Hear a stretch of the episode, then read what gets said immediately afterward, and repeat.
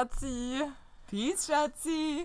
Herzlich willkommen zum Drei-Groschen-Podcast. Herzlich willkommen. Und ja, ihr hört es schon an unserer anderen Intonation in der Begrüßung. Es ist eine besondere Situation. Ein historisches Ereignis ist gerade in diesem Moment eingetreten, findet statt. Und zwar wir sehen uns, wir sitzen uns gegenüber, Leute. Wir nehmen mit einem einzigen Mikrofon aus.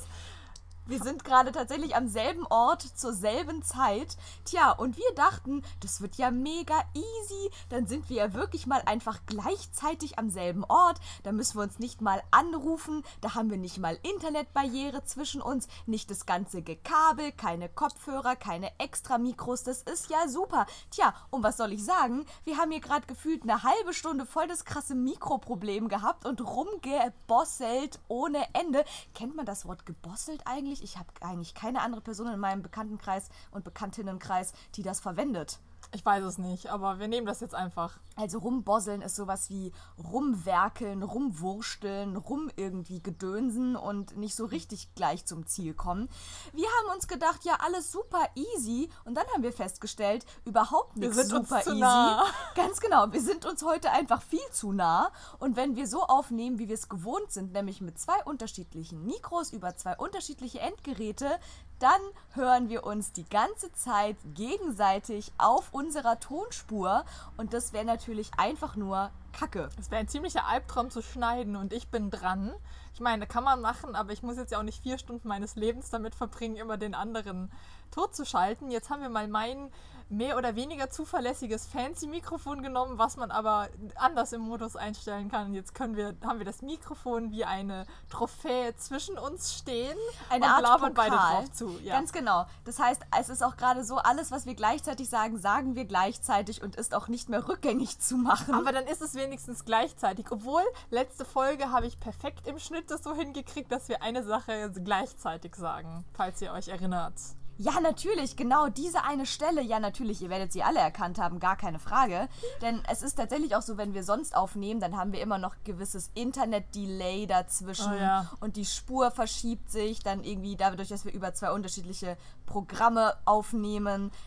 Ja. Ich behaupte übrigens, dass es ein Laura-Problem ist, weil meine Spur ist immer länger und ich habe jetzt ja letztes Mal musste ich ja dank den Hunden auf ein anderes äh, System umsteigen und trotzdem war Lauras Spur zu kurz. Also behaupte ich mal, es liegt an diesem Audacity hier, mit dem wir gerade aufnehmen. Ja, kleiner Shoutout an Audacity. Ich weiß, dass auch einige von euch schon mich darauf hingewiesen haben, dass das ja absolut nicht das beste Programm sei. Aber zum Schneiden, nicht zum Aufnehmen. Ich glaube, das ist nochmal ein Unterschied.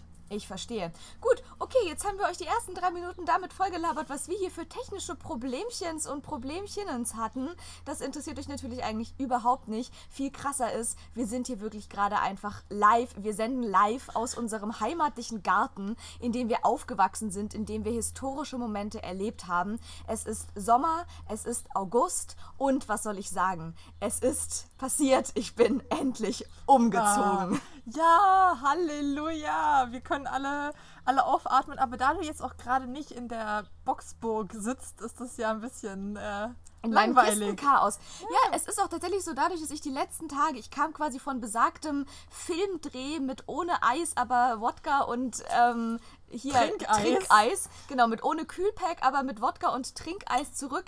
Bin direkt ins Umzugschaos Nonplusultra geschlittert. Hab die letzten fünf Tage wirklich nichts anderes gemacht, als mein Kistenchaos von Charlottenburg nach Friedrichshain zu transformieren. Ja, und Laura ist mal wieder der Overachiever, wie sich das gehört, und hat drei Tage nach dem Umzug jede einzelne Kiste ausgepackt gehabt. Wie langweilig bist du denn bitte?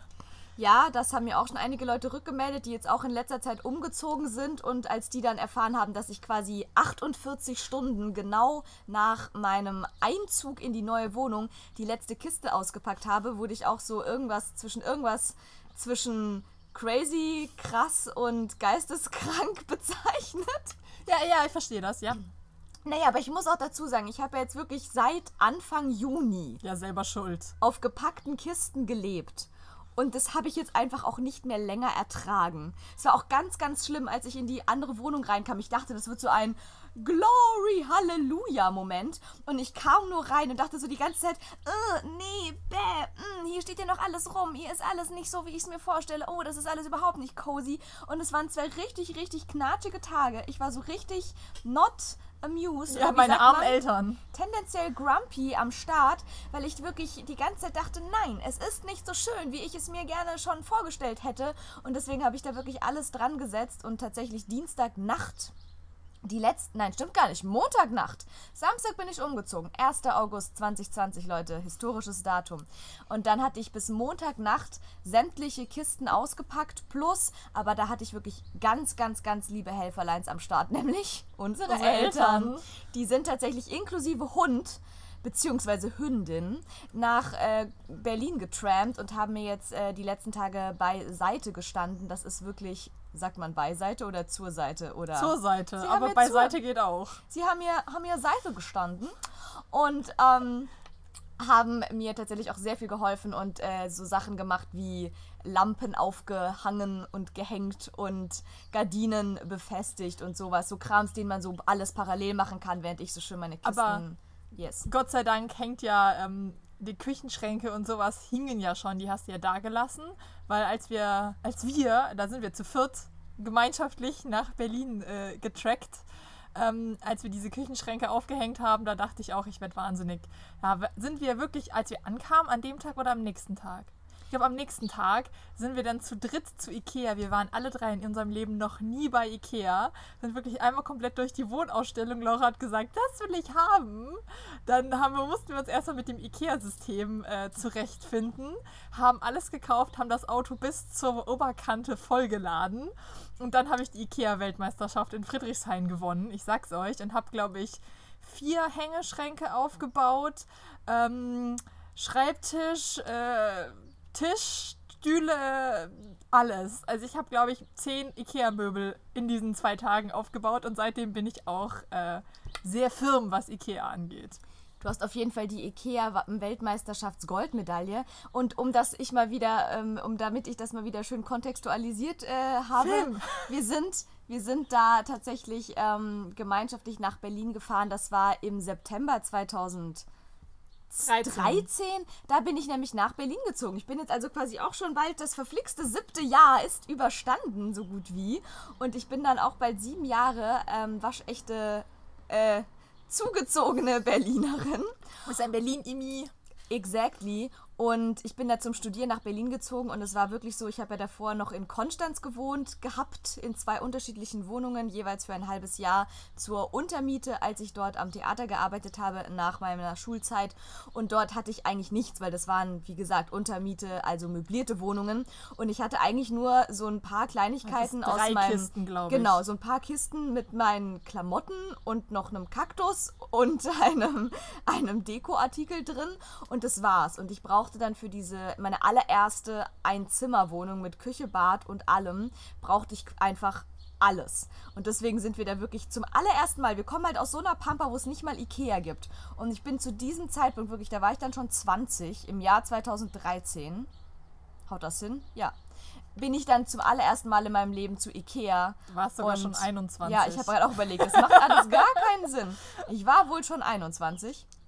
Und da sind wir dann alle gemeinschaftlich zu Ikea und ich habe wirklich wie so im Supermarkt, wenn man irgendwie so nichts zu Hause hat und alles für den Kühlschrank braucht, einmal so ha, komm zu mir, komm zu mir, alles rein, hier, einmal Schrank hier, Lampe ja, da und so weiter und so fort. Genau, ich liebe ja deine Küchenlampe. Ist die noch da? Die rote? Die rote. Aber natürlich, sie ist jetzt endlich wieder am Start, weil in äh, Charlottenburg hing da schon eine. Shoutout oh übrigens Gott. an Grete Neubauer, die die Person äh, ist, die mich zu dieser Lampe überredet hat, beziehungsweise sie hat gesagt, die Lampe, die dort schon hing, soll dort auch bleiben Ähm, ja, wie soll ich die jetzt beschreiben? Es ist ein, ein krudes Teil.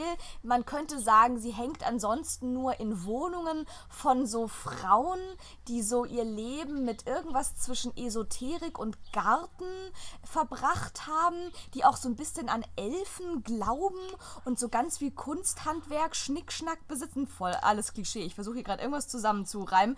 Es ist auf jeden Fall eine Lampe, die ist aus so, die ist riesig, aus so grünem Glas Gedöns und ist quasi wie eine überdimensionale Blüte, wo so Blätter runterhängen Ja, und mit noch so so, Fake-Blättern. Und innen drin ist noch irgendwas bunt und die ist einfach, die, also die ist quasi einfach so hässlich, dass sie schon wieder originell ist. Und meine liebste Freundin Grete hat damals diese Lampe gesehen und gesagt, oh Gott, Laura, du musst diese Lampe behalten. Oh Gott. Und deswegen ließ ich sie damals einfach hängen und hatte jetzt dreieinhalb Jahre diese crazy shit Kunsthandwerks, ich glaube an Elfenlampe in meiner Küche hängen. Ich guck mal, ob ich noch ein Foto finde, dann kann ich euch das mal schön noch irgendwie auf Instagram zusätzlich posten, damit ihr auch ein Bild dazu habt. Ähm, und so lange musste meine schöne rote Küchenlampe in einer Kiste vor sich hin vegetieren. Aber jetzt haben wir sie Gott sei Dank wieder ans Tageslicht geholt und alles ist fein und schick. Und Die ist nämlich sehr cool. Die ist nämlich aus Blech, da bin ich ja immer direkt dabei und die ist außen rot und innen weiß und die ist wirklich aus so ein paar Blechteilen, die man zusammensetzt, sehr Ikea, sehr cool. Und ähm, unser Vater hat sogar, äh, wie sich das gehört, ein, ein rotes Kabel irgendwo gekauft, um das zu verlängern, damit das Ding auch überm Küchentisch hängen kann und nicht mitten im Raum, also in dieser riesigen 3 Quadratmeter Küche. Vielleicht hat sie auch vier, man weiß es nicht genau. Genau so ist es. Es ist ein Palast. Es ist ein Palast. Man kann so ein bisschen Line Dance drin machen auf der Stelle. Man kann am so Küchentisch sitzend den Kühlschrank aufmachen, aus was aus dem Vorratsregal nehmen und alles auf den Herd stellen, Ja. Also nicht ganz, der Herd ist anders, aber man kommt von, von dem einen ans andere dran, ohne aufzustehen. Ja, es ist super praktisch. Man kommt einfach quasi mit einem, mit einem Griff an alles sofort dran. Im Gegensatz zu meinem jetzigen Bad wieder. Halleluja. Es ist immer noch ein Minibad im Verhältnis zu wahrscheinlich manch anderen Badezimmern. Aber im Verhältnis zu dem Badezimmer, was ich in Charlottenburg hatte, ist es einfach kein Vergleich. Man kann Obwohl- sich drin umdrehen. Ich hatte schon zwei kleinere Badezimmer als das in Charlottenburg. Glaube ich. Ich auch. Aber die waren nicht so abgesifft.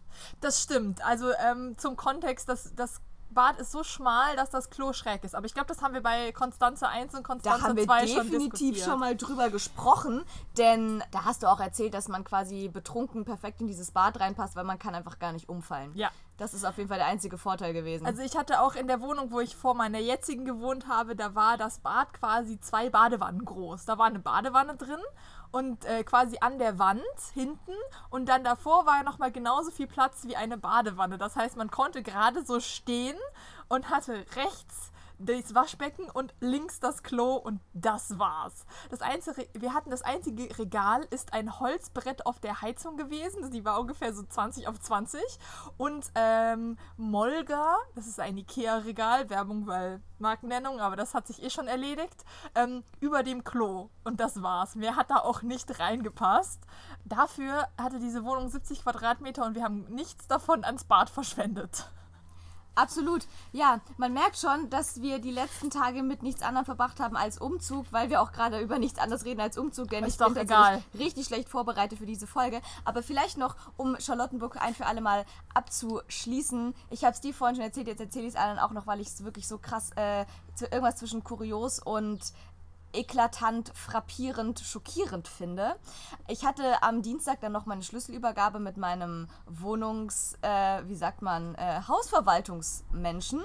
Die Menschen, die mich auch so richtig geil unterstützt haben damals. Shoutout an meine alte Hausverwaltung, die so richtig geil äh, mir an, an, zur, über und unter der Seite standen, als ich als ich hier das kleine Rattenproblemchen in meiner Wohnung hatte, nämlich nicht. Auf jeden Fall hatte ich ähm, mit einem dieser Menschen jetzt noch die Schlüsselübergabe und der ist mit mir auch dann nochmal durch die inzwischen leergeräumte Charlottenburger Wohnung gesteppt und war selber schockiert darüber, wie oll diese Wohnung ist. Jetzt, wo auch meine ganzen Dekoartikel nicht mehr da waren und ich ja schon sehr viel kaschiert hatte durch meine Möbel und meine Poster und er die ganze Zeit nur dachte, oh, hm, ja, oh, oh ja, oh ja, die Türen, ja, oh ja, da muss man auch mal renovieren. Oh, da sind ja überall Löcher in in der Wand. Oh ja, das muss man auch machen. Oh mein Gott, die Fenster. Uiuiui. Ja, oh, da muss man, oh, da muss man aber auch was machen. Und dann, als er ins Bad reingeguckt hat, und das ist wirklich auch ein sehr korpulenter Mensch, der ist gar nicht durch das Bad irgendwie durchgekommen. Und dann sah er nur so ins Bad und meinte auch so, oh ja, mh, ah, oh wow, da ist ja die, die Heizung in der Dusche. Das ist ja, oh ja. Und da meinte ich nur, ja, das ist auch sehr besonders. Und äh, die Ratten habe ich dann lieber erstmal gar nicht mehr angesprochen, weil ich echt Schiss habe, dass die mir noch irgendwas von der Kaution abziehen. Deswegen hoffe ich einfach mal, dass das äh, abs in absolute Vergessenheit geraten ist. Und dann hatte ich aber noch erzählt, dass kurz bevor ich ausgezogen ist, ist unter mir noch der Abu Chaka-Clan eingezogen. Also äh, allegorisch natürlich gesagt. Ähm, ich hatte jetzt keinen persönlichen Kontakt mit denen, aber es war schon wirklich eine, eine große Portion an großen und kleinen Menschen, die gleichmäßig viel Krach, Müll und Lärm verbreitet haben. Und da gab es wohl auch diverse Beschwerden in unserer Hausgemeinschaft und dementsprechend wurden die dann wieder woanders hin versetzt und im Zuge dessen habe ich nämlich erfahren, dass ähm, die Wohnung unter mir über so einen sozialen Träger läuft und die die Wohnung an Menschen vermieten oder äh, übergeben quasi eher, die halt gerade eher so ein bisschen übergangsmäßig eine Wohnung brauchen. Also sprich Geflüchtete, die frisch nach Berlin kommen und erstmal da eine Auffangstation brauchen, wo sie irgendwie erstmal äh, hinkommen und wohnen zu können, um dann weiter was Festes zu kriegen oder Menschen, die gerade irgendwie aus der Obdachlosigkeit kommen und übergangsmäßig eine Wohnung brauchen, bis sie dann vielleicht auch einen Job haben und wieder eine eigene, ganz eigene Wohnung haben können. Irgendwie sowas. Und dann habe ich auch gefragt, was denn jetzt aus meiner Wohnung wird. Denn witzigerweise, das ist ja mal auch hier der Schwarm auf Instagram. Am Samstag, als ich da ausgezogen bin, habe ich ein klitzekleines Post Postlines gemacht, ein Pöstchen. Was ist, die, was ist der Diminutiv von Post? Ein Gibt's im Englischen nicht. Ein Pöstchen. Weil Post ist ja schon äh, die Verkürzung von Posting. Exactly. Also ist es sehr deutsch zu sagen, was können wir aus dem Post noch? Ich habe ein kleines Pöstelein gemacht, ein kleines Pösteleinchen. Ein Pöstchen? Mhm. Das ich jetzt hier ausziehe. Yeah. Und dann passierte echt, die Community ist ausgerastet, ich übertreibe maßlos. Aber es haben wirklich diverse Menschen mir geschrieben, hey, du ziehst aus, hey, ich habe gesehen, du ziehst aus. Sag mal, äh, gibt's schon Nachmieter für deine Wohnung? Oder wird da noch irgendwas gesucht? Und ich denke jetzt so, ist ja nicht, dass ich irgendwie seit Wochen schon irgendwelche Fotos von irgendwelchen Kisten gepostet hätte. Und ich würde mal denken und vermuten, nein, ich tue es sogar, dass an dem Tag, an dem man auszieht, ist dann, glaube ich, langsam, aber sicher so ein bisschen zu spät, sich um die Wohnung zu bewerben, weil wenn, dann ist ja eigentlich jeder darum bemüht, dass der Übergang nahtlos ist und dass dann direkt im Anschluss jemand Neues einzieht und nicht dann erst die Nachmieter oder Nachmieterinnen gesucht werden. Egal, auf jeden Fall hatte ich da diverse Anfragen und habe dann gesagt, ja, eh, keine Ahnung, was da jetzt aus der Wohnung wird, aber ich habe am Dienstag die Schlüsselübergabe, ich kann mich ja nochmal informieren. Das habe ich auch getan. Als wir da ist schon so schön am Plaudern waren über irgendwelche Löcher in der Wand und irgendwelche Heizungen im Bad und irgendwelche Abu Chakas unter mir, habe ich dann auch gefragt, wie es denn jetzt um meine Wohnung steht und ob die auch schon an irgendeine andere Person weitervermietet wurde. Und dann hat er tatsächlich mir erzählt, der Mensch von der Hausverwaltung, dass diese Wohnung wohl auch an einen sozialen Träger übergeben wird, wie die Wohnung unter mir. Und dann dachte ich schon, wow, das ist ja wirklich eine, wow, also krass, das ist ja wirklich echt eine soziale Sache. Da scheint der ähm, Eigentümer, und ich sage Eigentümer, weil ich weiß, dass es ein Mann ist und ein Eigentümer, dass ähm, der scheint ja wirklich sehr sozial zu sein, da irgendwie seine Wohnungen eine nach dem anderen so über den sozialen Träger äh, zu vermitteln. Ähm, weil wenn ich jetzt so dran denke, was da irgendwie in der Wohnung unter mir los war, das ist ja jetzt auch etwas, das will man vielleicht jetzt nicht unbedingt mit seinem Eigentum irgendwie sich dem antun, irgendwie so. Weil die haben da wirklich ordentlich gewütet. Also das kann man nicht anders sagen. Es war schon ordentlich zugerümpelt und zugemüllt irgendwie so. Und dann hat er mir ein bisschen zerknirscht ähm, berichtet, dass es jetzt doch gar nicht ähm, so sozial ist, wie es klingt, sondern es hat was mit dem Berliner Mietendeckel zu tun, der seit Februar quasi beschlossen ist, dass Wohnungen nicht mehr über einen gewissen Betrag, sprich allzu überteuert, vermietet werden dürfen. Oder heißt es mit dem Mietendeckel, Mietendeckel auch nur, dass du ähm, die Miete nicht so krass erhöhen darfst, oder? Oder darfst du einfach nicht mehr als so und so viel pro Quadratmeter verlangen? Es äh, betrifft verschiedene Dinge. Ich habe mich da auch schon die, diverse Male informiert und es ist tatsächlich so, also je nach ähm, Baujahr wird äh, für diesen Mietendeckel ein gewisser Betrag pro Quadratmeter festgesetzt. Der variiert tatsächlich nochmal ziemlich krass. Ich habe nämlich gestern nochmal gelesen, dass der irgendwie zwischen 3 Euro und 9 Euro pro Quadratmeter sich befindet, aber halt wirklich aufs Baujahr bezogen mhm. irgendwie so. Ich weiß nämlich, dass wir damals auch, als der Mietendeckel in Kraft trat, musste jeder Mensch in einer Mietwohnung von seinem Vermieter oder seiner Vermieterin eine Bescheinigung bekommen, wo drin steht, ja, gemäß des neuen Mietendeckels Deckels darf Ihre Wohnung jetzt pro Quadratmeter nur noch so viel Euro kosten und Baujahr, wegen Baujahr das und das und Quadratmeterpreis das und das. Und meine Wohnung ist irgendwie vor 1901 gebaut gewesen und natürlich kommt es darauf an, wie alt die ist und so und dann steigt das natürlich. Ich dachte mir schon, auch in Berlin ist Baujahr natürlich auch sehr cool, weil das alles so industrialisiert Modernisierungs-Altbau äh, ist, der alles zwischen 1880 und 1920 wahrscheinlich gebaut wurde. Ziemlich sicher. Ich glaube, das trifft auf sehr, sehr viele Wohnungen zu. Und dann gibt es natürlich auch wieder Schlupflöcher, ne? weil der Mietendeckel zum Beispiel für frisch sanierte Luxuswohnungen nicht gilt oder Wohnungen, die nach 2018 gebaut wurden oder irgendwie sowas. Aber auf jeden Fall, es betrifft tatsächlich ähm, einmal so, dass du quasi, wenn du eine Wohnung weiter neu vermietest, dann darfst du die nicht irgendwie krass erhöhen darüber. Teilweise ist es, glaube ich, sogar auch so gewesen, dass sie dann, wenn es eine zu überteuerte Miete war, dass die dann gesenkt werden muss, glaube ich sogar auch. Okay. Und ähm, dass auch irgendwie generell du nur noch äh, spezielle Renovierungsarbeiten vornehmen darfst, ähm, die wichtig sind für Isolierung und so weiter. Also keine Luxussanierung, die man sonst so gerne in Berlin aufgedrückt bekommt und sagt, und jetzt zahlst du 600 Euro mehr im Monat. Auf jeden Fall, genau. Und also das, wie, ach, ich kann jetzt hier nicht alle bürokratischen Sachen aufzeigen, aber es ist schon irgendwie sowas, dass es tatsächlich die Menschen eigentlich vor Wucher, Wuchermieten irgendwie schützen soll. Und ähm, dieser, wer, wer dagegen verstößt, der kann auch angezeigt werden und muss dann im Zweifelsfall Strafe zahlen oder so. Und tatsächlich ist es aber so, natürlich gibt es noch die ein oder andere Möglichkeit, diesen Mietendeckel zu umgehen. So auch in meinem Fall, beziehungsweise im Fall meiner jetzt Gott sei Dank Ex-Wohnung in Charlottenburg. Und zwar hat er nämlich dann gesagt, es ist halt so, ähm, wenn man die Wohnung jetzt weitervermietet, wieder an eine Privatperson, dann trifft halt dieser Mietendeckel ein. So, dann kann man die wieder nur zu einem nicht allzu teuren Preis weitervermieten und da würde man nicht das allzu krasseste Kapitalismus-Business draus machen können. Wenn Sie diese Wohnung jetzt aber auch an so einen sozialen Träger weitervermieten, dann greift der Mietendeckel eben nicht, weil es dann nicht eine Privatvermietung ist, sondern die Wohnung dann eher tendenziell gewerblich genutzt wird oder es läuft ja dann über die Stadt irgendwie genau, sowas. Genau, es ist ja dann quasi Business-to-Business-Vermietung und das ist keine Privatperson exactly. involviert.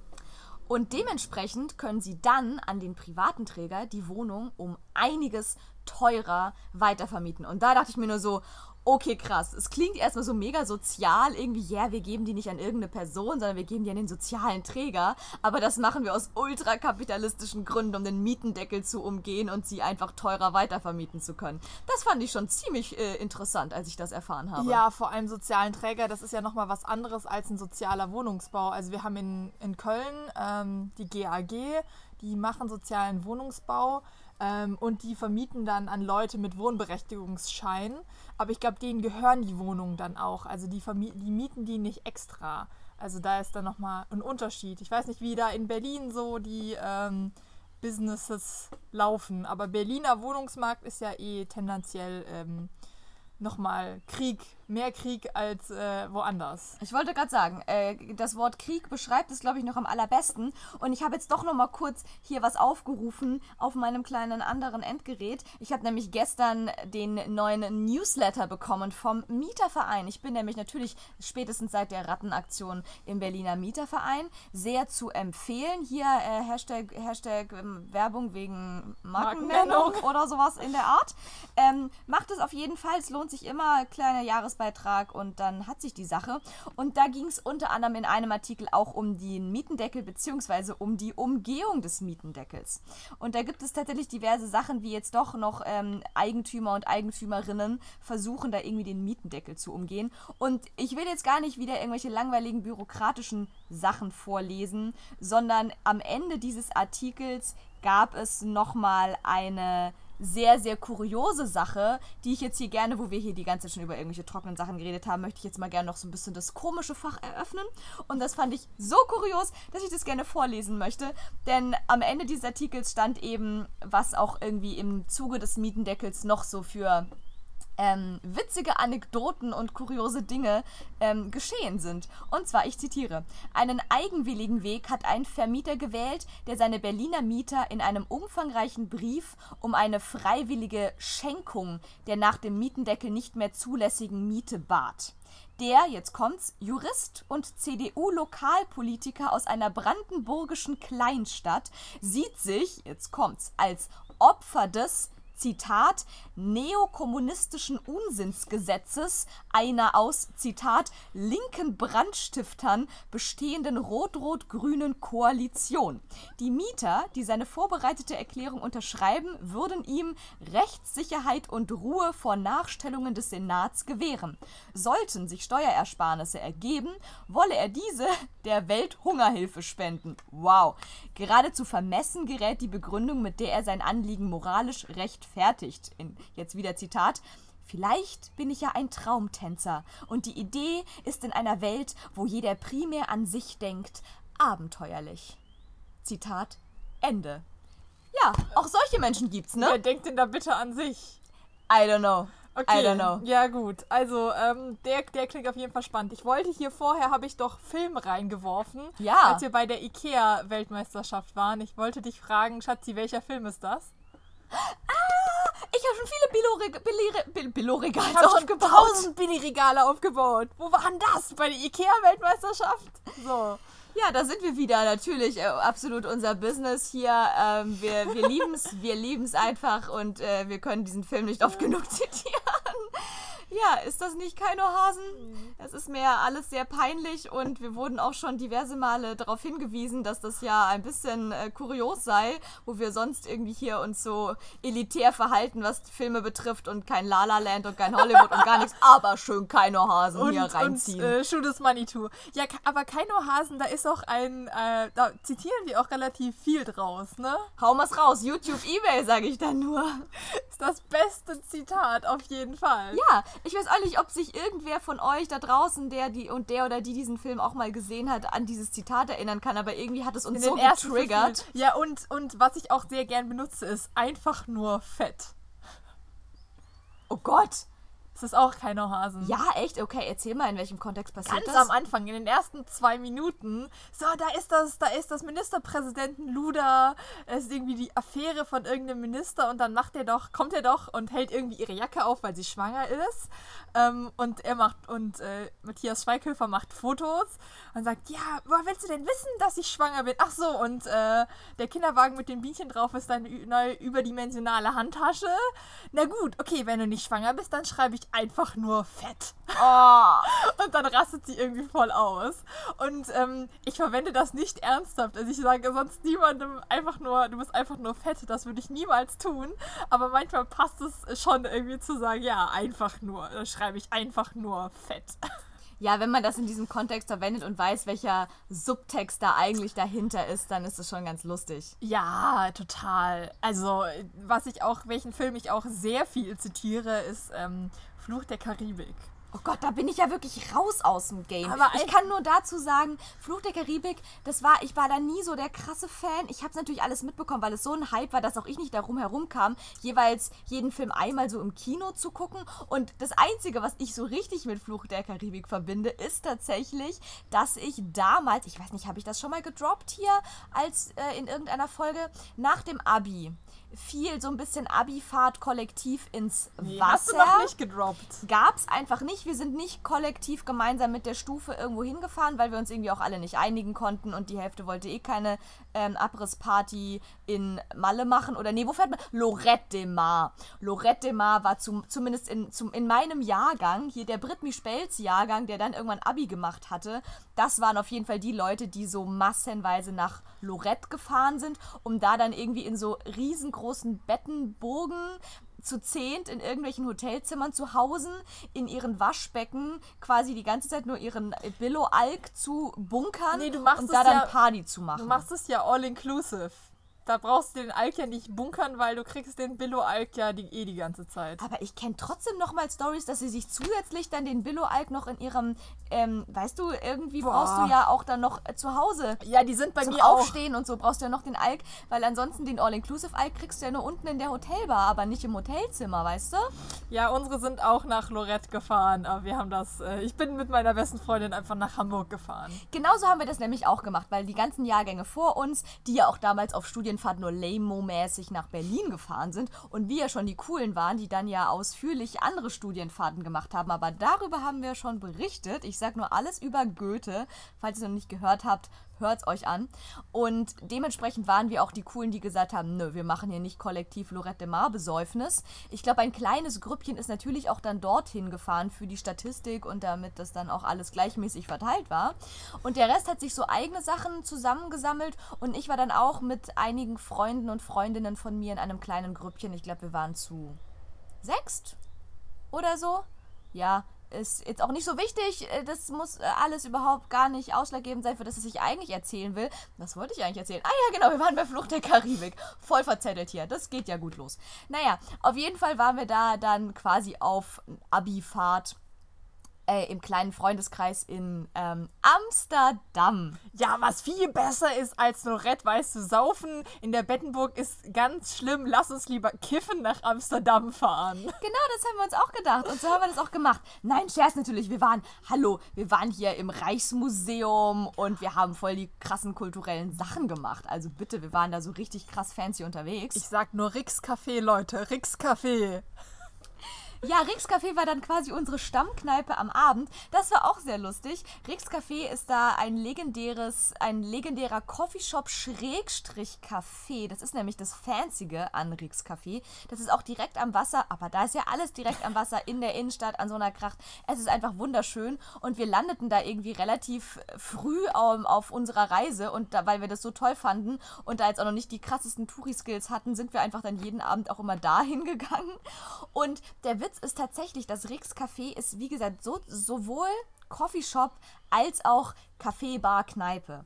Jetzt ist es aber so, das wussten wir davor natürlich auch noch nicht, dass man ähm, in, klar, in, in Amsterdam gibt es frei zugängliches Gras, gar keine Frage, aber eben nur in diesen Coffeeshops. Nicht jetzt überall.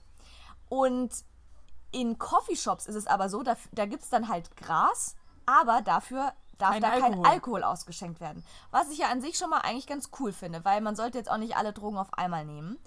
Und dann ist es eben so, dass es eben in Ricks Café gibt es den Alk und in Ricks Coffeeshop gibt es die Joints.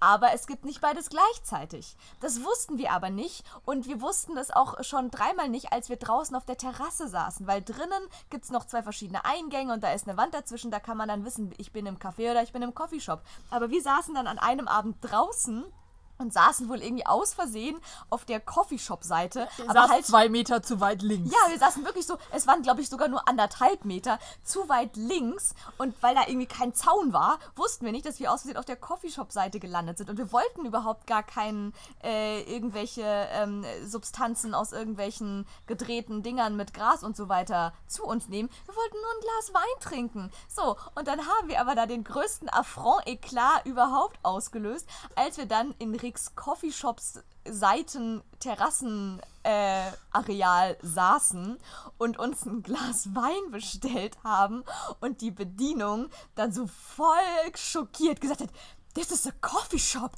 We don't have alcohol. So, und da wurden wir da so richtig krass irgendwie, wurde, wurden wir ähm, berichtigt und dann mussten wir quasi dann den Tisch wechseln und zwei Meter Luftlinie in die andere Richtung übersiedeln, damit wir dort dann schön unser Glas Wein trinken konnten, ohne zu kiffen. So viel dazu. Also Leute, wenn ihr in Amsterdam seid, immer schön aufpassen, auf welcher Seite ihr euch befindet. Auf der Coffeeshop-Seite oder auf der Kneipenseite. Aber auch das wollte ich gar nicht erzählen. Ich habe es jetzt zwar trotzdem getan, aber eigentlich wollte ich sagen, nochmal zurück zu Fluch der Karibik. Wir waren da zwar im Juni, klar, Abi, aber es war nicht das allergeilste Wetter. Das ist Lauras Amsterdam-Karma. Wir waren letztes Jahr, Anfang Juli, in Amsterdam und wir sind mit äh, drei Schichten und Regenjacke bei 15 Grad durch den Dauerregen gestiefelt. Was soll der Scheiß? Machst du Sommerurlaub und siehst eine regnerische Meeresstadt. In der Tat, äh, um das auch mal wieder noch zu kontextualisieren, ähm, ich fand es in Amsterdam so schön, dass ich letztes Jahr dann mit Schatzi einfach dort nochmal in Urlaub hingefahren bin und es war dann sogar nochmal schöner. Also ich bin wirklich großer Fan von dieser Stadt. Es ist wunder wunderschön da und wir hatten trotzdem eine sehr geile Zeit, auch letzten Sommer gemeinsam dort. Aber es war wirklich absurd, denn es war letzten Sommer ja eigentlich auch geilstes Wetter. Und es war wirklich die ganze Zeit davor mega geiles Wetter und die ganze Zeit danach auch mega geiles Wetter. Mhm. Nur in dieser einen Woche, in der wir zwei in Amsterdam waren, waren irgendwie 20 Grad und Regen. Kälter, es war noch kälter. Also ich hatte drei Schichten an und ich bin nicht so kälteempfindlich. Ja, für mich ich hatte 15 Schichten an wie immer so und es war, ja. Sagen wir es mal so, wir waren zwei Tage einfach den ganzen Tag in einem Museum. Weil es so kalt und nass draußen war, dass es einfacher war, einfach im Museum zu chillen, was auch cool war. Aber vielleicht hätte ich auch Amsterdam gerne mal bei Sonnenschein gesehen. Ja, ich würde mal sagen, alle guten Dinge sind drei. Wir müssen einfach nochmal Ja, hinfahren. so, Schatz, die Flucht der Karibik. Ja, also genau so ein Wetter hatten wir auch damals auf unserer Abifahrt und es war alles so ein bisschen uncozy und eigentlich wollten wir an dem Tag irgendwie schön auf den Tulpenmarkt und so weiter und so fort und dann sind wir über diesen Tulpenmarkt gesteppt, irgendwie so drei Minuten und es war irgendwie alles einfach nur nass und es hat geregnet, es war kalt, dass wir spontan beschlossen haben um 12 Uhr mittags, okay, wir gehen jetzt einfach ins Kino. War das das Kino, wo wir dann auch waren? Ja, es war genau das Leute, Kino. wunderschönes Ja. Kino. Das ist ähm, beim Blumen, also beim Tulpenmarkt in der Nähe. Einfach direkt, wenn man da einmal durchläuft, vom Hauptbahnhof aus gesehen, einmal quasi durch den Tulpenmarkt durchgelaufen äh, Richtung andere Seite der Stadt und da am anderen Ende quasi Richtung, Richtung Wondelpark und so weiter. Die, die Luftrichtung ist das ja, doch, Luft, oder? aber ein bisschen weiter nach, ähm, nach links. Wo ist das? Nach Osten auf der Karte. Irgendwie ja. sowas. Ja, okay, wir, wahrscheinlich könnt ihr mit unserer gar krass geografisch Nee, dezidierten gar nicht. Beschreibungsweise Gar gerade nicht. überhaupt nichts anfangen. Jedenfalls ist es ein wunderschönes altes Kino mit richtig so, wie man sich das vorstellt, so Kaiserzeit oder so 20er Jahre, Teppich und ausge ausgestattet und golden, goldene Ja, und so, genau, was und so, ähm, wie, wie sagt man, ähm, die Lampen sind noch so schön verkleidet, wie so die alten Gaslampen waren und sowas. Es ist schon wirklich super, super, super schön. Und in diesem Kino landeten wir damals dann auch, weil wir einfach nur geguckt haben, okay, es regnet, es ist kalt, wir gehen jetzt irgendwo hin, wir gehen jetzt ins Kino. Es ist 12 Uhr mittags, wo ist das nächste Kino? Wo läuft hier irgendwas, wo wir auch irgendwie zu sechst uns auf einen einigermaßen gemeinsamen Nenner drauf einigen können? Und das war tatsächlich dann der ich glaube sogar damals letzte und vierte oder irgendwie der, wie viele Teile gibt es von Flucht der Karibik? Also wir sind mittlerweile bei fünf und angeblich wird es noch einen sechsten geben. Hilfe. Ich muss aber sagen, nach drei kann man das eigentlich als abgeschlossen betrachten. Also der vierte ist schon sehr hinterhergetreten und bei fünf wird es dann arg skurril. Und ich glaube, das war damals der vierte. Oder Das wo sind die der da? vierte. Wo Ja, sind ja. die da am Anfang? In Mit- Singapur und so gedöns oder nee? Nee, aber nee, nee. Du hast den vierten gesehen, weil das ist der mit Penelope Cruz. Und Ja. Penelope Cruz macht auch diese Aussage. Genau. Zehn Minuten später sind Ich wir auch sagen, angekommen. wir hangeln uns hier schön stückchenweise voran. Ähm, ich habe tatsächlich auch keine Ahnung mehr, worum es darin irgendwie ging. Aber es ging um irgendwelche Dinge, die gesucht werden sollten. Ge- Heilige Grale in der Piratenwelt. Irgendwas war da doch Ja, mal der, wieder. Nee, der, der Jungbrunnen. ja, Und irgendwas dafür damit. brauchst du eine, äh, brauchst du mehrere Sachen für dieses Ritual und eins davon ist, dass du diesen Kelch brauchst.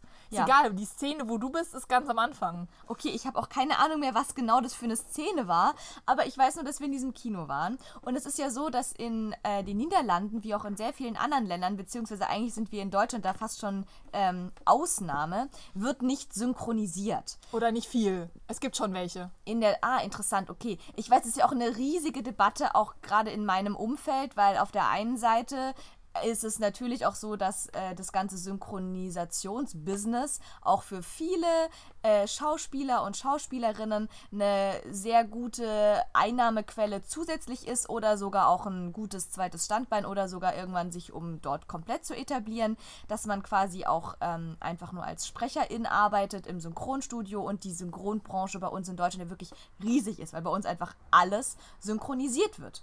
Das ist natürlich irgendwie geil, deswegen will ich das auch irgendwie jetzt gar nicht erstmal so zu 100% anzweifeln, weil ich auch einfach vielen meiner Menschen im Bekanntenkreis nicht den Job wegnehmen möchte dadurch.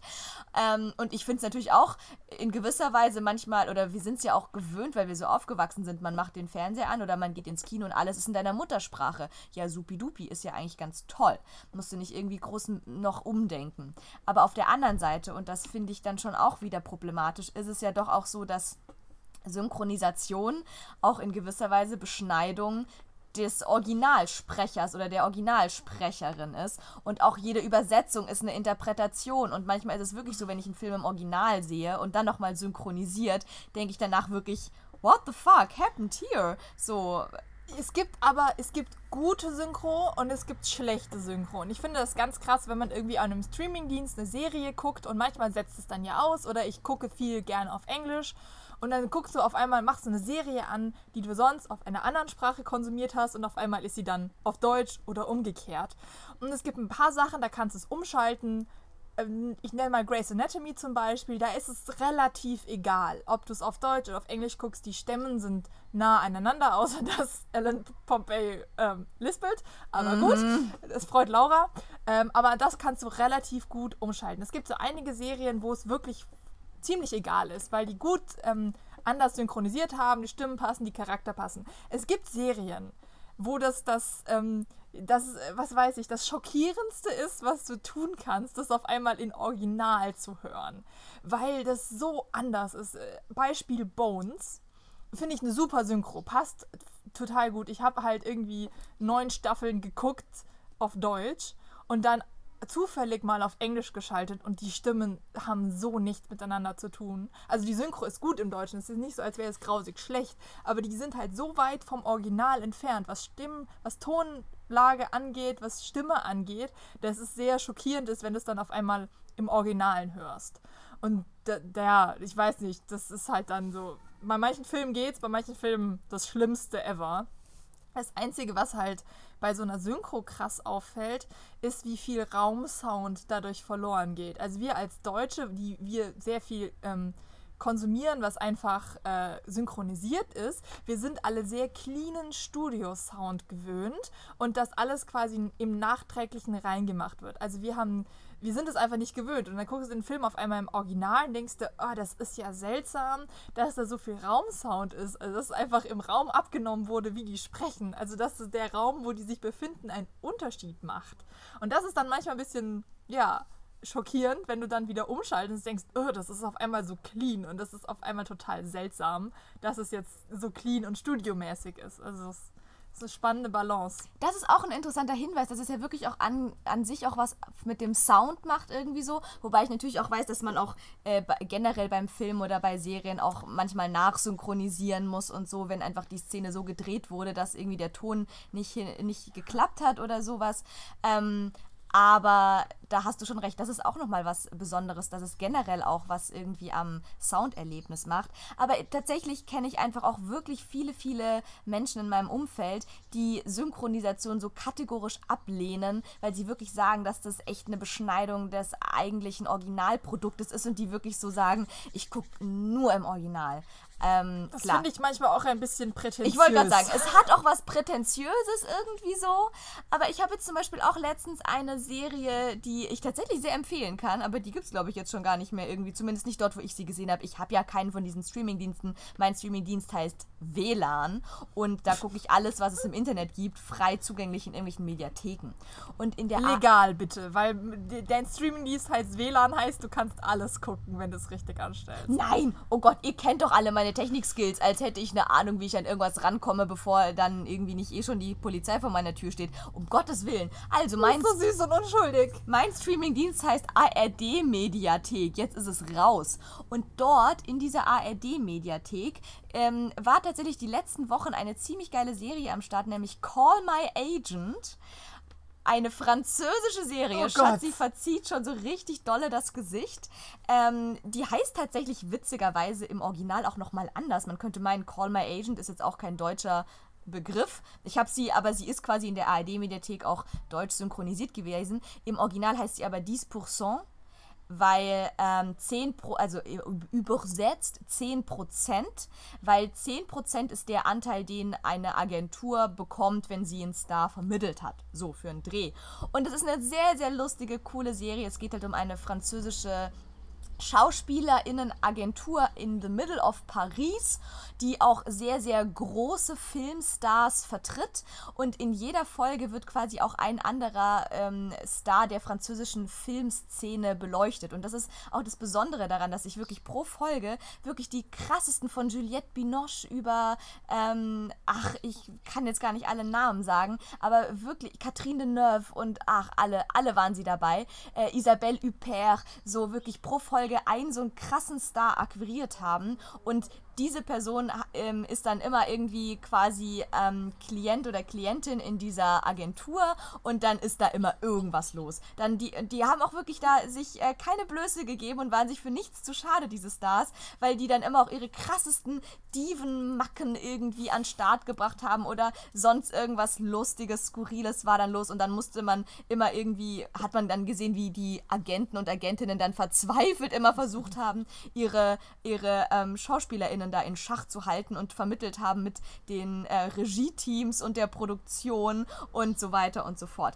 Und ich habe es sehr genossen, dass es in der ARD-Mediathek diese Serie eben auch im Original gab, nämlich auf Französisch.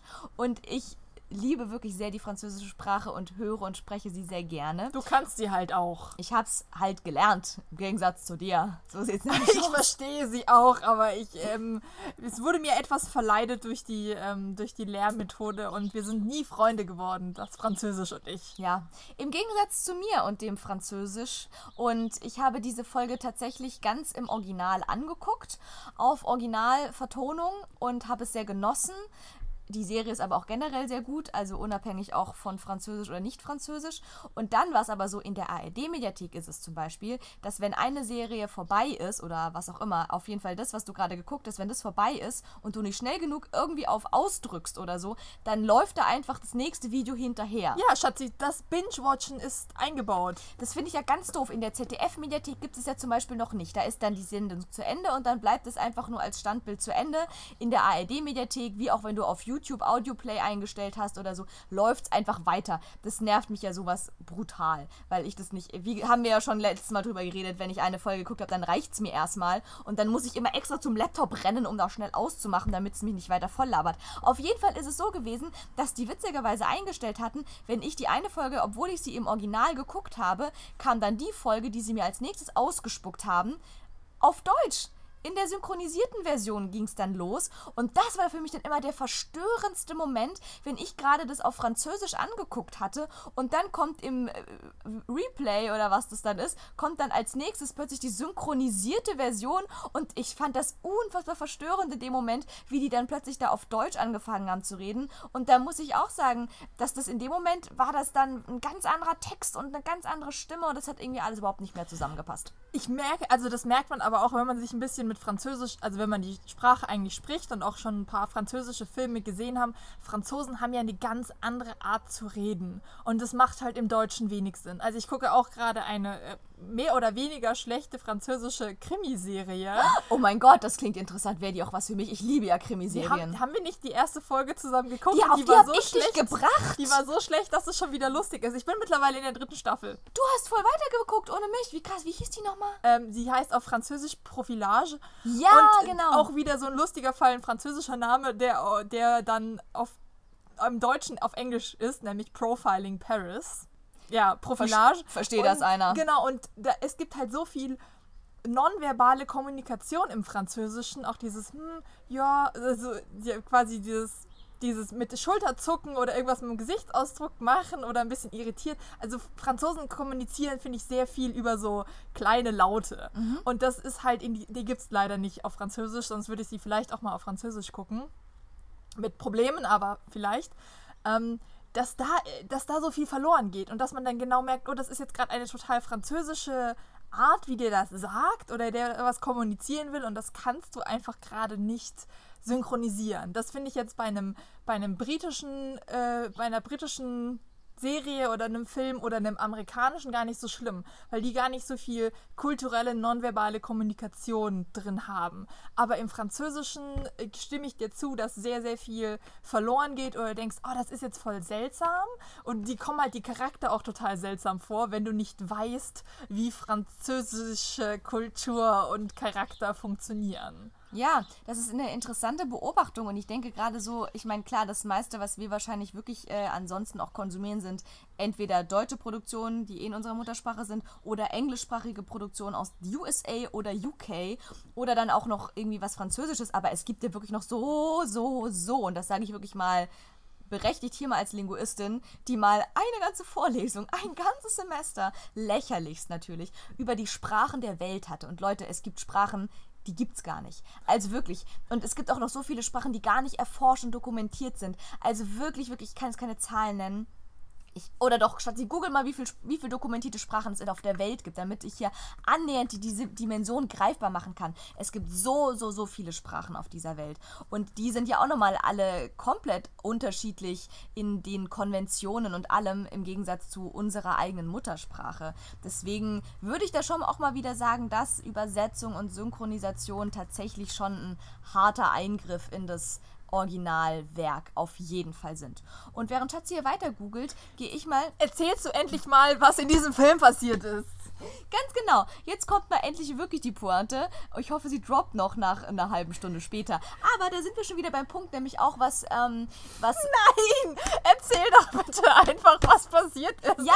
Bieg dich wieder ab. Ich wollte mich vorhin sagen, du hast gesagt, dass es irgendwie schon seltsam ist, wenn man irgendwie dann ähm, sieht, wie durch eine Synchronisation quasi die Konvention der eigentlichen Sprache so verfälscht wird. Und ich finde, das merkt man ja sogar teilweise auch schon, wenn man eben dann Filme zwar noch im Original sieht oder hört, beziehungsweise, aber halt Untertitel drunter sind. Und das ist ja eben auch der Fall zum Beispiel in den Niederlanden. Da wird nichts oder kaum etwas synchronisiert, aber du musst natürlich trotzdem nicht komplett lost dir diesen Film angucken, wenn du die Sprache, die, Aus, die Ausgangssprache gar nicht kennst, sondern es gibt dann Untertitel in der Muttersprache des jeweiligen Landes, wo der Film dann ausgestrahlt wird. Jetzt hatten wir aber eben witzigerweise in den, in, in unserer, auf unserer Reise in ähm, Amsterdam den Fun Fact, dass das ja alles nicht unsere Muttersprache war, sondern wir haben quasi einen ähm, amerikanischen Film mit niederländischen Untertiteln geguckt,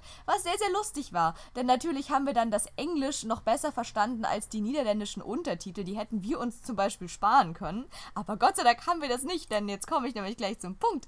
Ähm, wir haben auf jeden Fall quasi diesen Film angeguckt, auf Englisch, klar, natürlich trotzdem verstanden, aber als kleines, äh, kleines Gadget noch dazu gab es dann halt unten die sehr, sehr lustigen niederländischen Untertitel. Und man muss schon sagen, also wir als deutsche Muttersprachler empfinden ja, also zumindest geht es mir so, empfinden die niederländische Sprache schon auch einfach als sehr, sehr cute. Es ist irgendwie so gefühlt alles, unsere Muttersprache einmal, einmal vercuted, irgendwie so ja. gefühlt. Es gibt wirklich für sehr, sehr viele ähm, Begriffe, die wir im Deutschen haben, quasi, die klingen dann sehr ähnlich im Niederländischen, aber irgendwie nochmal so ein bisschen wie verniedlicht. Als, verniedlicht, wie als hätten wir da irgendwie dem nochmal einen kleinen, kleinen Spitznamen gegeben.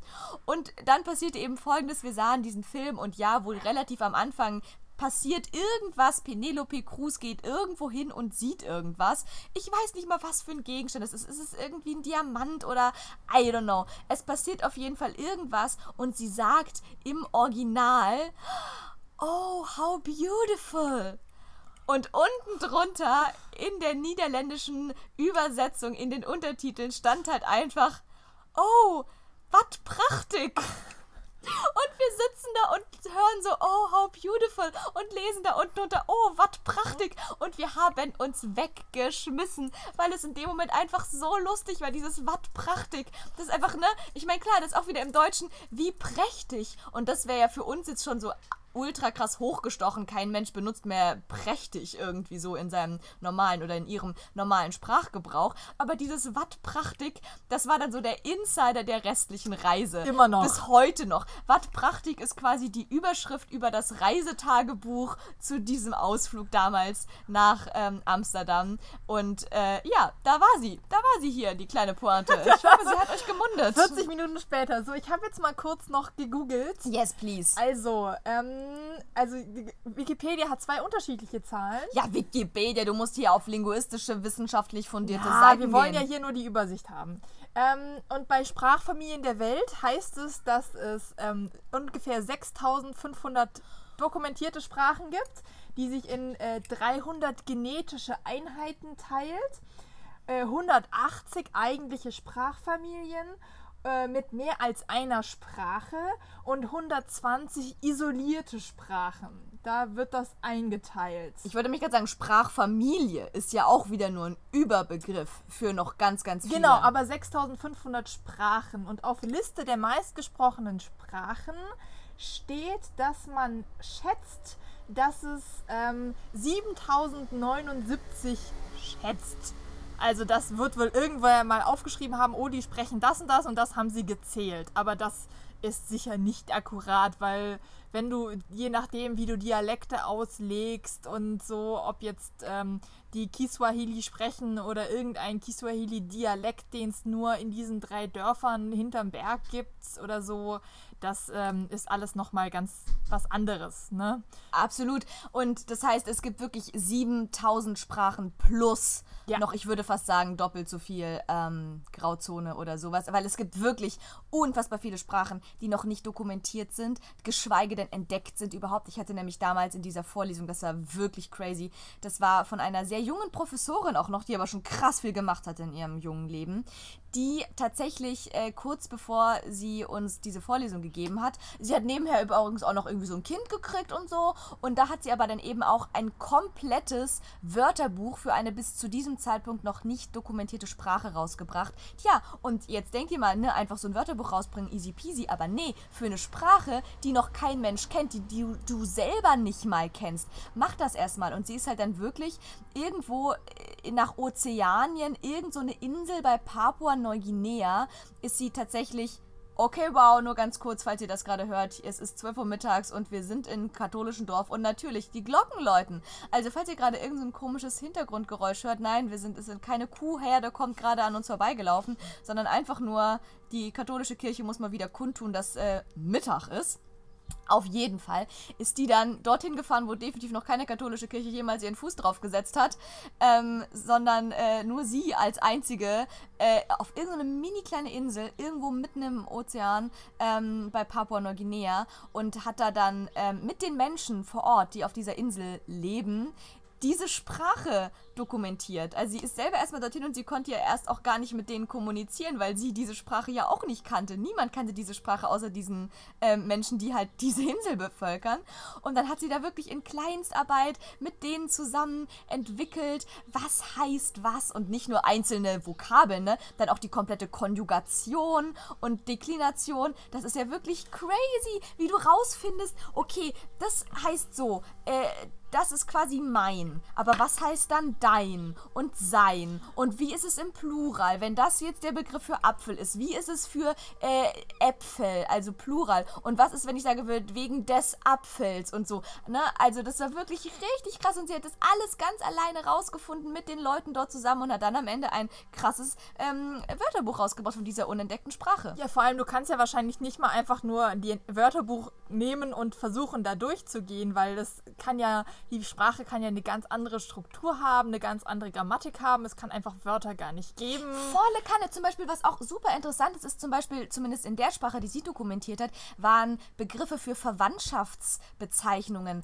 ganz, ganz komplex und super anders aufgebaut. Weil das wichtig ist für diese Gesellschaft. Höchstwahrscheinlich. Man kann ja auch wirklich, so wie eine Sprache ist, kann man ja auch sehr viele Rückschlüsse darauf ziehen, wie die, ähm, ja, wie, wie die Menschen leben dort in, die, die, in diesem kulturellen Kreis, in der diese Sprache gesprochen Das wird. ist wie das, dieses berühmte Beispiel, es gibt irgendwie über, über 20 Begriffe bei den Inuit für Schnee und es gibt über 30 Begriffe bei den Finnen für Wasser. Zum Beispiel, und es gibt auch da nur kurz irgendwie auch zu sagen, es gibt, glaube ich, wirklich, das ist auch eher in australischen ähm, Aborigine, oh Gott, da ist Aborigine, darf man sowas, ich glaube, Aborigine ist okay. Okay, das ist ein okayer Begriff. Ich will hier, ich will hier auf gar keinen Fall irgendwas Falsches droppen. Also jetzt hier äh, Political Correctness, äh, schön und gut, aber nee, ich möchte jetzt wirklich nicht irgendwelche falschen ähm, Begriffe sagen und jemanden dann damit verletzen. Aber auf jeden Fall äh, Ur UreinwohnerInnen in australischen Gefilden, da ist es zum Beispiel so, weil die ja irgendwie krass äh, ne, mit äh, Sonne konfrontiert sind, ähm, dass es dort die krassesten Begriffe für ähm, einfach Himmelsrichtungen und, ähm, wie sagt man, Wegbeschreibungen oder einfach nur Richtungen gibt. Also die haben nicht einfach nur links und rechts, die haben zum, quasi einfach keinen Begriff für links und rechts und oben und unten, sondern alles, was sie quasi ähm, beschreiben im Raum, ist von der Sonne aus gesehen. Also die sprechen quasi wie in Koordinaten gefühlt irgendwie so. Die können dir irgendwie einfach, wenn du fragst, wo ist es, dann sagen die dir exakt, in welcher Himmelsrichtung Nord, Nord, Ost, Ost, Halb, Süd, Dings, West ist, irgendwie so. Und das ist richtig crazy, weil die ja quasi dann wie einen implantierten Kompass in sich drin haben. Und ich weiß, das hatte ich dann auch in irgendeinem Seminar, dann haben die, glaube ich, sogar irgendwelche Tests und Studien gemacht, dass sie dann äh, Menschen ich weiß nicht, wie legal das ist. Das klingt jetzt schon sehr, weil du kannst ja keine Menschenexperimente machen. Aber ich hoffe, die haben sich dann freiwillig dazu bereit erklärt, bei sowas teilzunehmen. Und dann haben die die quasi irgendwo ganz auf einem anderen Kontinent in irgendein geschlossenes Gebäude verfrachtet und sie dann auch nochmal gebeten, jetzt zu sagen, wo ist links und wo ist rechts oder sowas. Und die haben auf die Koordinate genau dir genau gesagt, obwohl sie zu dem Zeitpunkt weder die Sonne gesehen haben, noch sich irgendwie, keine Ahnung, Wind gespürt und geruchstechnisch auf ihrem Privatgrundstück da zu Hause in Australien befunden haben, sondern die haben in, auf diesem anderen Kontinent, in diesem geschlossenen Raum ohne Sonne, Wind und alles und Schatten, haben sie dir äh, exakt sagen können, dort in dieser Himmelsrichtung befindet sich äh, das und das. Ja, wir sind ja auch nur Tiere und es gibt ja genug Tiere, die sich am, äh, die sich mit dem Magnetfeld der Erde verbinden können und da Sinne für haben. Und warum sollten wir das nicht können? Also ich glaube, es ist, können wir jetzt sehr esoterisch werden oder sehr naturverbunden werden, aber es ist wir, uns ist ja sehr viel abtrainiert oder wir brauchen es einfach nicht. Aber ich glaube, wenn du mit so Wissen aufwächst und dir das weitergegeben wird und du das immer trainierst, dann äh, kannst du das auch als Mensch. Ja, das finde ich wirklich eine sehr, sehr spannende Erkenntnis, wenn man einfach mal wirklich guckt, in welchem Kulturkreis gibt es was in welcher Sprache so vorherrschend. Und jetzt nochmal kurz zurück zu diesen Verwandtschaftsverhältnissen auf dieser Insel da eben. Da war es halt wirklich so, da hatten die nicht einfach einen Begriff für Oma. Und Oma heißt dann das und das auf Ndakaka hieß übrigens die Sprache. Falls ihr euch mal interessiert dafür, Ndakaka, die Sprache damals, du kannst mal googeln, vielleicht findest du dann sogar den Namen von der geilen Professorin, den ich natürlich schon längst wieder vergessen habe, sondern die haben dann halt wirklich für sowas wie Tante oder Oma gibt es die krassesten Begriffe, die dann wiederum zusammengesetzt sind aus Wortteilen von dem, was quasi ich heißt oder du heißt. Und dann ist es irgendwie die Schwester Schwester, von der Tante, von dem Bruder, von der Mutter oder sowas. Und das ist dann irgendwie das heißt dann plötzlich Oma oder irgendwie sowas. Oder das ist dann der Begriff für Oma. Also richtig, richtig komplex war das. Sie hat uns da auch so ein krasses, wie so ein Koordinatensystem aufgebaut, wie man von welchem Begriff über tausend Ecken zu der Zusammensetzung dann für den Begriff für Tante kommt oder sowas. Das war auch super faszinierend. Wie schreibt man denn ein Dakaka? Mm, Dakaka. Oder schreibt man nur Dakaka. Keine Ahnung, weil Ndakaka ist eigentlich nur ein Wort auf Swahili. Ähm, ja, müssen wir mal wann anderen mal googeln. Ich glaube, uns geht langsam die Zeit aus. Ich wollte hier aber noch eine kleine spitze Bemerkung machen. Oh mein Gott. Laura beschwert sich, dass ich hier zu nerdig werde, wenn ich mich über Computerspiele unterhalte. Und Laura stupst von einmal an, über Sprache zu reden und schon sind 20 Minuten gelaufen. Also ich würde mal sagen, das war überhaupt nicht nerdig. Das war hier hoher, hoher wissenschaftlicher Content-Talk hier. Ja, so. genau. Und wenn ich mich über Pen and Papers oder über Geschichte unterhalten will, werde ich hier gleich als, äh, das ist genauso wissenschaftlich, dann bin ich gleich der Nerd hier. Ja, Ganz genau so ist es. Ich, ich, ich äh, schweife da auch nicht von meinem Punkt ab, sondern ich sehe das genauso. Ähm, nein, um Gottes Willen natürlich. Sagt uns gerne. Wir, wir warten immer noch auf, spannend. Wir warten immer noch auf eure, auf eure Bitten. Ähm, hier sollen wir mal so eine richtige krasse Nerdy-Folge machen und über irgendwas mit irgend, alles über Computerspiele oder sowas machen oder doch lieber äh, schön linguistische Synchronisations- und Dakaka-Content äh, weiter Alles über. Wattprachtig hier. Wattprachtig. Ich finde auch, das war unsere, Let das war unsere Folge heute. Wir haben zwar komplett unvorbereitet losgelabert und euch irgendwas erzählt über Ikea und Amsterdam. Ja, und gar nicht über das geredet, wo wir uns gerade eigentlich so befinden und wie krass es ist jetzt hier gerade. Wir nehmen sogar an der frischen Luft auf. Sogar das ist crazy. Also wir sitzen hier wirklich umgeben äh, von äh, Sauerstoff und grünen Pflanzen. Ja, und Sonne in frische Luft ist Laura ja gar nicht mehr gewöhnt in ihrem ersten Stock Hinterhaus Nee, in ich- Charlottenburg. Ich muss mich jetzt sie- wirklich erstmal klima klimatisieren, muss ich mich vor allem, genau, klimatisieren. Leute, sie kann jetzt wieder den Himmel sehen aus dem Fenster und die Sonne scheint rein. Naja, geht so. Du hast die Richtung Norden, ne? Nein, die Sonne scheint sogar bis zu meinem Bett hinter. Ist das Wow. geil. Also ich habe jetzt gemerkt, ich bin sogar eher so Richtung Nordosten ausgerichtet. Und ich habe, weil ich hatte jetzt zum Beispiel in den paar Tagen, als meine Gardinen in Friedrichshain noch nicht angebracht waren, mein Bett steht wirklich in der hintersten Ecke des Zimmers. Und trotzdem, weil noch keine Gardinen waren, ich hatte um 5 Uhr morgens, hat mir die Morgensonne in mein Face geschienen. Ist das geil oder ist das geil? Ich fand es in dem Moment klar, ich bin aufgewacht und so, es ist 5 Uhr morgens, was wollt ihr von mir? Und dann habe ich gemerkt, krass, die Sonne scheint einfach gerade durch mein Fenster bis hinter in die hinterste Ecke meines Zimmers, auf mein Kopfkissen, auf meine Nasenspitze. 5 Uhr morgens die Sonne, ein kleiner Sonnengruß. Ich, es war einfach so geil. Apropos Sonnengruß. Leute, darüber reden wir in der nächsten Folge. Ich habe nämlich äh, Schatzi noch tatsächlich dazu ähm, überreden können, gestern Nacht, dass sie mit mir die Zeit noch hier nutzt, während wir hier noch gemeinsam die nächsten zweieinhalb Tage am selben Ort, am selben äh, Fleckchen sind, zur selben Zeit, dass sie mit mir noch so ein bisschen kleines, kleines Yoga-Tutorial macht. Wir wollten noch so ein kleines Sun-Greeting in the morning machen, ne? Also kein Tutorial, wir machen Yoga zusammen.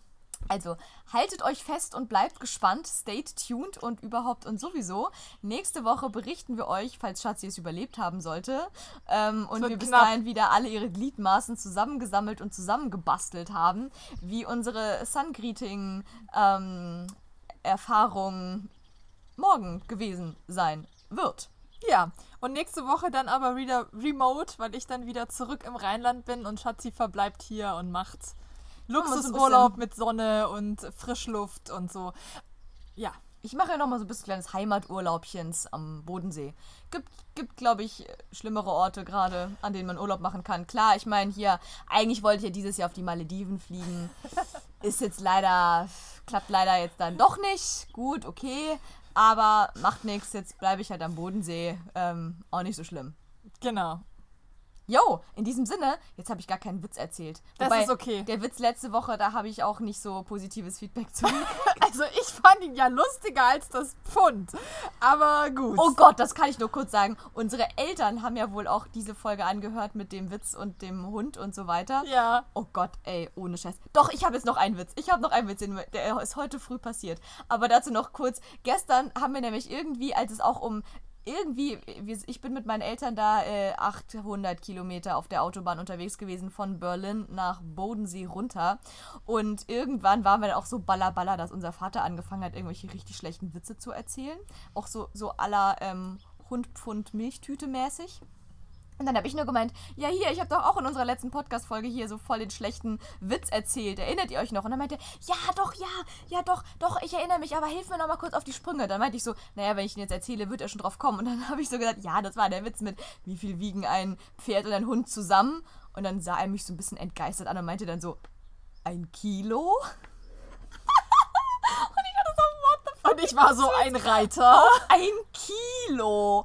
Leute, dabei kannte er den Witz ja schon. Okay, so viel zu unserem Vater. Und jetzt noch kurz das Lustigste des Morgens, womit mich meine Mutter, unsere Mutter, äußerst erheitert hat. Und zwar, unsere Eltern sind ja inzwischen auch BesitzerInnen von digitalen Endgeräten, die sich smart bezeichnen, aber nicht allzu smart von ihnen benutzt werden. Doch, ich finde besser als mit Computern. Ich finde, sie sind sehr, sehr Smartphone-savvy. Ich kenne Leute in unserem Alter, die genauso schlecht unterwegs sind. Okay, oder gut. gut. Alles klar, dann gebe ich dir da mal wieder da, da äh, Sei hier, fair. Äh, Einspruch äh, standgegeben oder wie sagt man? Stattgegeben.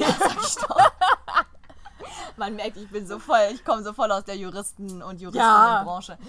Auf jeden Fall haben die aber gerade beide wieder unterschiedliche Problemchens mit ihren Handysens und äh, unsere Mutter äh, checkt irgendwie auch die Hälfte nicht, irgendwie sind da auch diverse Updates ausstehend und sie hat irgendwelche Mitteilungen von Apps und Einstellungen und so weiter bekommen. Und dann hat sie irgendwie heute früh gemeint, ja, du musst noch mal, Schatzi, du musst irgendwie jetzt mein Handy reparieren. Und auch dieses, dieses eine Spiel, hast du das jetzt schon ausprobiert?